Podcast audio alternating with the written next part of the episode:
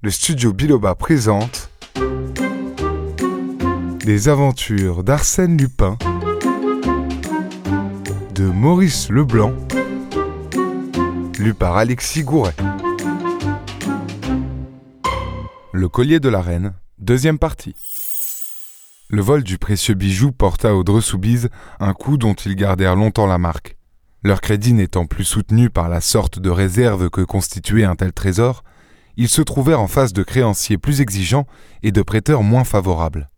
Ils durent couper dans le vif, aliéner, hypothéquer, bref, c'eût été la ruine si deux gros héritages de parents éloignés ne les avaient sauvés. Ils souffrirent aussi dans leur orgueil comme s'ils avaient perdu un quartier de noblesse. Et chose bizarre, ce fut à son ancienne amie de pension que la comtesse s'en prit. Elle ressentait contre elle une véritable rancune et l'accusait ouvertement. On la relégua d'abord à l'étage des domestiques, puis on la congédia du jour lendemain. Et la vie coula sans événements notables. Ils voyagèrent beaucoup. Un seul fait doit être relevé au cours de cette époque. Quelques mois après le départ d'Henriette, la comtesse reçut d'elle une lettre qui la remplit d'étonnement. Madame, je ne sais comment vous remercier. Car c'est bien vous, n'est-ce pas, qui m'avez envoyé cela. Ce ne peut être que vous. Personne autre ne connaît ma retraite au fond de ce petit village. Si je ne me trompe, excusez-moi et retenez du moins l'expression de ma reconnaissance pour vos bontés passées. Que voulait-elle dire? Les bontés présentes ou passées de la comtesse envers elle se réduisaient à beaucoup d'injustice. Que signifiaient ces remerciements? Sommée de s'expliquer, elle répondit qu'elle avait reçu par la poste, en un pli non recommandé ni chargé, deux billets de mille francs. L'enveloppe, qu'elle joignait à sa réponse, était timbrée de Paris et ne portait que son adresse, tracée d'une écriture visiblement déguisée. D'où provenaient ces deux mille francs? Qui les avait envoyés? La justice s'informa. Mais quelle piste pouvait-on suivre parmi ces ténèbres? Et le même fait se reproduisit douze mois après, et une troisième fois, et une quatrième fois, et chaque année pendant six ans, avec cette différence que la cinquième et la sixième année, la somme doubla, ce qui permit à Henriette, tombée subitement malade, de se soigner comme il convenait. Autre différence, l'administration de la poste ayant saisi une des lettres sous prétexte qu'elle n'était point chargée, les deux dernières lettres furent envoyées selon le règlement, la première datée de Saint-Germain, l'autre de Suresnes. L'expéditeur signa d'abord Anquety, puis Péchard. Les adresses qu'il donna étaient fausses. Au bout de six ans, Henriette mourut. L'énigme demeura entière. Tous ces événements sont connus du public. L'affaire fut de celles qui passionnèrent l'opinion, et c'est un destin étrange que celui de ce collier, qui, après avoir bouleversé la France à la fin du XVIIIe siècle, souleva encore tant d'émotions cent vingt ans plus tard. Mais ce que je vais dire est ignoré de tous, sauf des principaux intéressés et de quelques personnes auxquelles le comte demanda le secret absolu.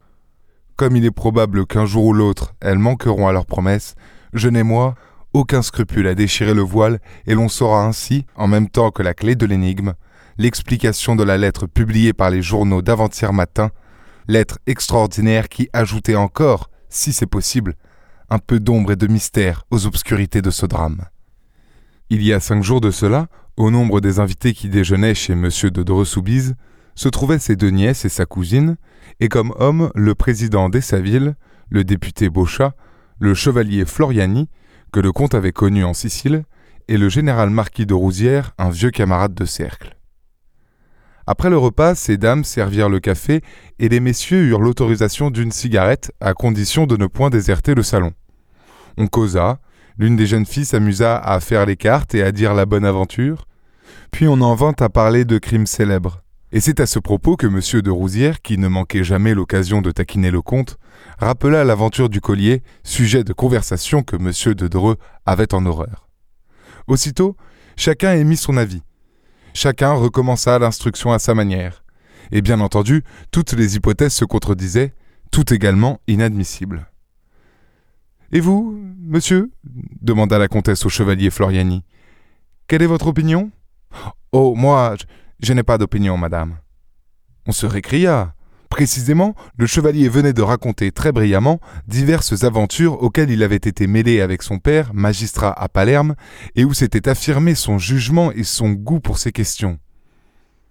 J'avoue, dit-il, qu'il m'est arrivé de réussir alors que de plus habiles avaient renoncé. Mais de là à me considérer comme un Sherlock Holmes. Et puis, c'est à peine si je ne sais de quoi il s'agit.